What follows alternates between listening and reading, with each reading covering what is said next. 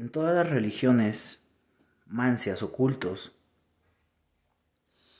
existen ciertas acciones que no son reveladas como prohibiciones, tabús, etc. Por el otro lado, existen otras acciones que son reveladas como quilasés, voz, etc.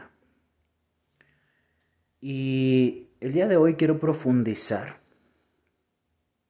un poco en estos temas que si bien son escuchados,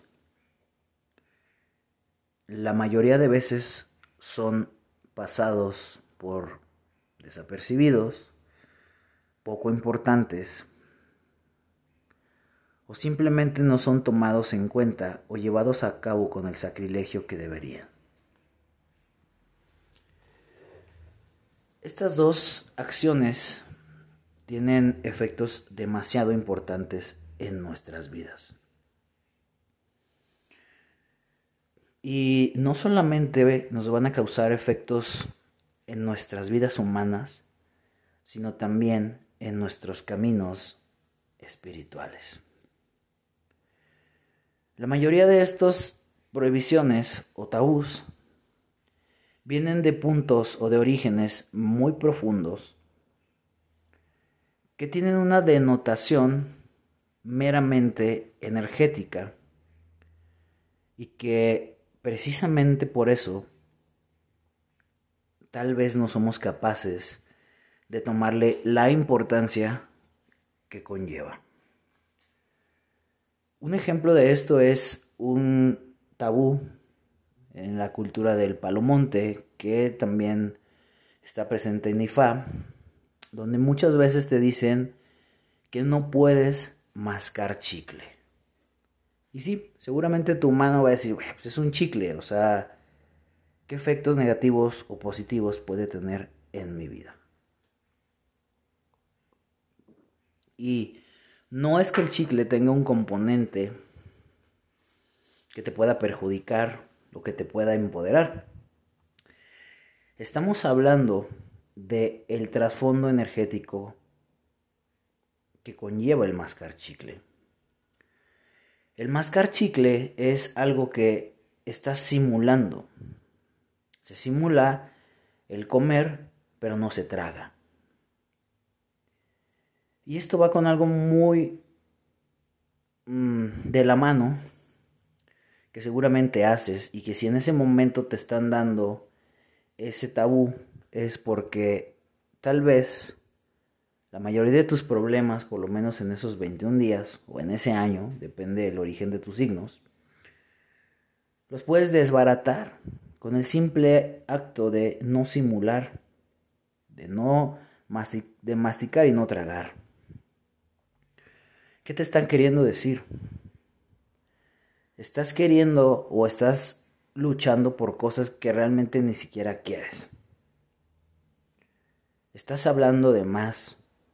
Estás, no tienes un sentido de tangibilidad en tu vida. Puede ser que también estés engañándote y engañando a mucha gente desde el aspecto en el que decimos que vamos a hacer algo o que tenemos la fe, la intención o el querer, realmente desde nuestro fuego interno no queremos hacer nada. Y entonces ahora toma un sentido muy distinto. Pero cuando la gente se consulta y tú le preguntas, ¿tienes dudas? Nunca te dicen, ¿por qué no puedo comer chicle? ¿Por qué no me puedo bañar en el mar?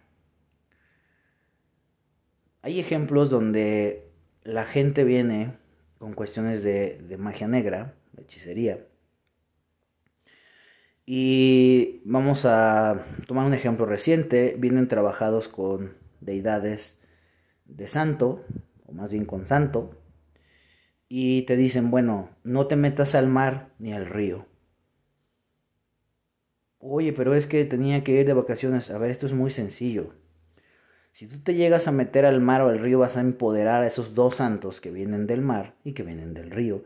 y que te están poniendo en tu madre. Y si tú los empoderas, obviamente te van a poner peor en tu madre. Es algo muy sencillo o es algo fácil de ver.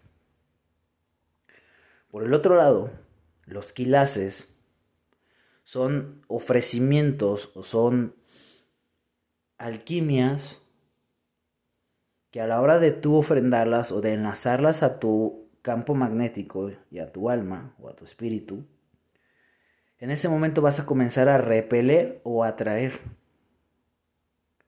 Y esto se hace tanto para repeler cuestiones negativas como para atraer cuestiones positivas. Y la realidad es que son cosas muy sencillas. Son ingredientes que tienes que mezclar, usar y después darle camino a un lugar al que se te pide, según la deidad a la cual le estás pidiendo un favor. En la mayoría de las casas, por lo menos en las que yo conozco, te, no te permiten hacer estos quilaces. Te los hacen ellos como si fuese una obra, un amuleto, y obviamente te los cobran. Pero la realidad es que la mayoría de ellos los puedes hacer, menos los que llevan sacrificio, los que llevan alguna eh, algún rezo, alguna preparación, que solamente una persona iniciada o de grado pueden llegar a hacer. Y muchas veces tú te vas muy conforme con tu consulta con tus signos, con tu IFA, lo que sea, pero no tomas con ese sacrilegio que se debe la prohibición, el tabú. Un ejemplo, te dicen no bebas alcohol. Y no tiene muchas veces que ser porque es una persona que no lo puede controlar. Muchas veces el mensaje es tan sencillo como no lo necesitas. Ya te diste cuenta que ahora vives mejor, que ahora eres una persona distinta y que realmente bebías por pertenecer a gente que te traicionaba o que em, hablaba mal de ti o que incluso hasta te embrujó. Ahora ya aprendiste a decir la verdad, ya no necesitas alcohol. Ya aprendiste a expresar tus sentimientos, ya no necesitas perderte en el alcohol para armar un desmadre y sacar como una olla express todo lo que sentías. Y son tomados muy a la ligera, por lo tanto no se les saca el provecho, muchas veces no son ejecutados y por lo tanto los problemas no se resuelven como tú quisieras. Entonces, la parte importante de una consulta muchas veces es la resolución. Y también muchas veces no lo tomas en cuenta porque los debes de hacer tú. Y entonces dices, ah, bueno, si lo tengo que hacer yo no es tan importante, porque la obra importante pues la va a hacer la persona consagrada, ¿no? Sí, pero tal vez lo que no has entendido es que esa es la cereza del pastel. Y que puedes tener un pastel muy grande, muy bonito, con una preparación excelente pero sin la cereza, el pastel ya no se completó. Entonces los tabús y los quilaces son una parte súper importante de cualquier culto. Y debemos de dejar de ver las prohibiciones como, ah, es que me están probando, ah, es que me están jodiendo. No. Si tú eres una persona que se consulta y que todos deberían de consultarse seguido, por lo menos cada tres meses, te puedes dar cuenta que todos los quilaces y los tabús llevan un orden. Y entonces este mes te dicen que no te comas las uñas, el siguiente te dicen que no bebas, el siguiente te dicen que no pelees con tu pareja, el siguiente te dicen que le des de comer a los perros, el siguiente te dicen que no blasfemes y cuando terminaste el año dices, güey, no necesito beber, no necesito blasfemar, no necesito pelear con mi pareja para arreglar las cosas, para hacerle sentir que algo no me está gustando. Y después viene, ¿no? La segunda parte y te dicen no hagas favores, no prestes dinero y te das cuenta de que ahora ya no tienes amigos por no prestarles dinero, por no hacerles favores y que no eran tus amigos. Y entonces, sin querer, por así decirlo, abres la brecha a que lleguen nuevas personas a tu vida y dices, a huevo, ahora sí estos son amigos. Y después te dicen, no prometas nada que no puedas cumplir y no comas chicle. Uf. Entonces ahí viene un cambio grande en tu vida. Y es ahí donde encontramos la parte de las religiones o de los cultos que nos van llevando a perfeccionar nuestro ser. Y que basta muchas veces con ser un soldadito, no hacer lo que no tienes que hacer y hacer lo que debes de hacer, porque hemos hablado muchas veces acerca de la acción de omisión y que tiene muchos efectos negativos. Entonces, ¿cuáles son tus quilaces? ¿Cuáles son tus tabús? En la cultura de Ifá, por ejemplo, los cebos tienen un impacto muy grande. Y los cebos son mucho más complejos que en la cultura del palomonte y que en otras culturas. ¿Por qué? Porque tienen un efecto de resolución distinto. Y sí, eh, hasta antes de yo comenzar a trabajar con IFA, escuchaba mucha gente quejándose de que los los EVOs tenían muchos ingredientes, muchos animales, muchas cosas. Y la verdad es que sí, la mayoría de veces son muy exagerados. Y yo lo puedo resumir y esta es solamente mi opinión por si alguien lo escucha y está dentro del mundo de IFA. Es mi opinión y es la manera en la que yo hago mis cebos o los cebos de mi gente, de mi pueblo. Aquí hay dos puntos que deben de tomar en cuenta. Muchas veces te piden 20 gallos porque el, y esto lo he dicho varias veces, ¿eh? y esto yo se lo inculco a mis alumnos de mentoría o a mis ahijados de palo. Tú debes de respaldar tu grado con poder y el poder aquí se traduce en energía. Si tú no haces un ejercicio literal como si estuvieses preparándote para un maratón y te preparas todos los días energéticamente, tu poder va a ser nulo. Tu, tu grado va a ser grande, pero tu poder pequeño. Entonces eres como un general que igual puede pensar, pero no puede actuar porque ya está fuera de forma, ya está gordo, ya está pesado. O eres como un X eh, grado en, la policía, en el ejército, pero estás fuera de forma. Entonces sí tu grado te respalda, pero tu cuerpo no.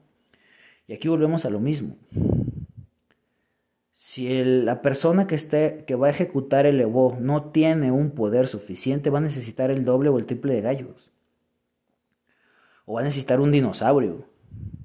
Pero si tú te mantienes en forma, te pueden pedir 20 gallos y esos 20 gallos se pueden bajar a 5, a 3, a 2.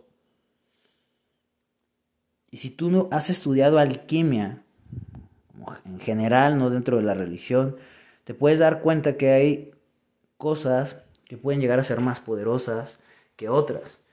Porque debemos de tomar en cuenta que los ingredientes son basados según la nación, el país, el tiempo, donde antes pues, te pedían un gato montés porque había un chingo de gatos monteses. Entonces, si realmente sabes para qué sirve el gato, qué tiene el gato montés que no tiene el gato normal, que no tiene el tigre, que no tiene el león, lo vas a poder resolver.